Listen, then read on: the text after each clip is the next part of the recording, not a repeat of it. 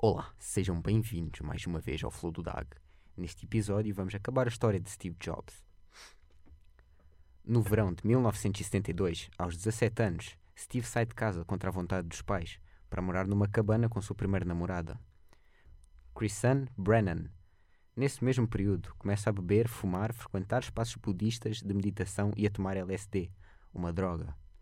No final do mesmo ano, ingressa na Universidade Reed College, em Portland, Oregon, que frequentaria formalmente apenas por seis meses.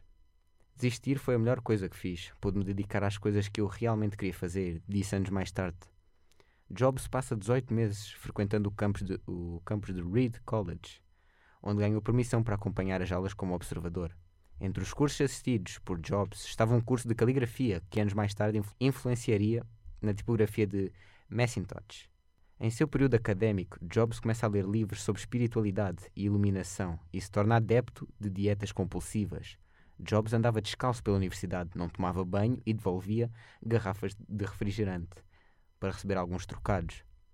Aos domingos realizava caminhadas até ao centro Hare Krishna para ganhar uma refeição quente. Quando precisava de dinheiro, fazia pequenos reparos eletrónicos nos equipamentos do laboratório de psicologia.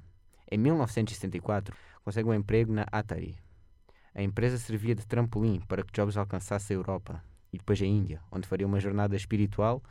No início de 1975, Jobs estava de volta a Palo Alto e ao seu emprego na Atari, onde, onde seria responsável, junto com Wozniak, de uma versão de Pong para um jogador. Jobs ofereceu metade dos honorários a Wozniak, que na época trabalhava na Hewlett Packard. Se o projeto fosse concluído em quatro dias e com o mínimo de chips possível, Wozniak só descobriria isto 10 anos depois. Em 1978 nasce sua filha com Chrisan, uma menina chamada Lisa, porém ele não assume a criança. O caso vai para os tribunais, pois Chrisan exige que ele assuma o bebê. Ele pede exame de DNA, já que o casal vivia entre idas e vindas. Na época não moravam mais juntos, e nos últimos anos ele vivera de casa em casa, de amigos ou namoradas.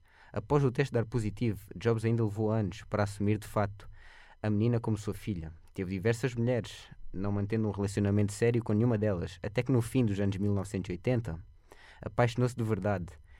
E em 1999 casou-se com casou-se com Lauren, com quem teve três filhos. Bom, o episódio vai ficando por aqui. Obrigado por ouvirem e até o próximo episódio.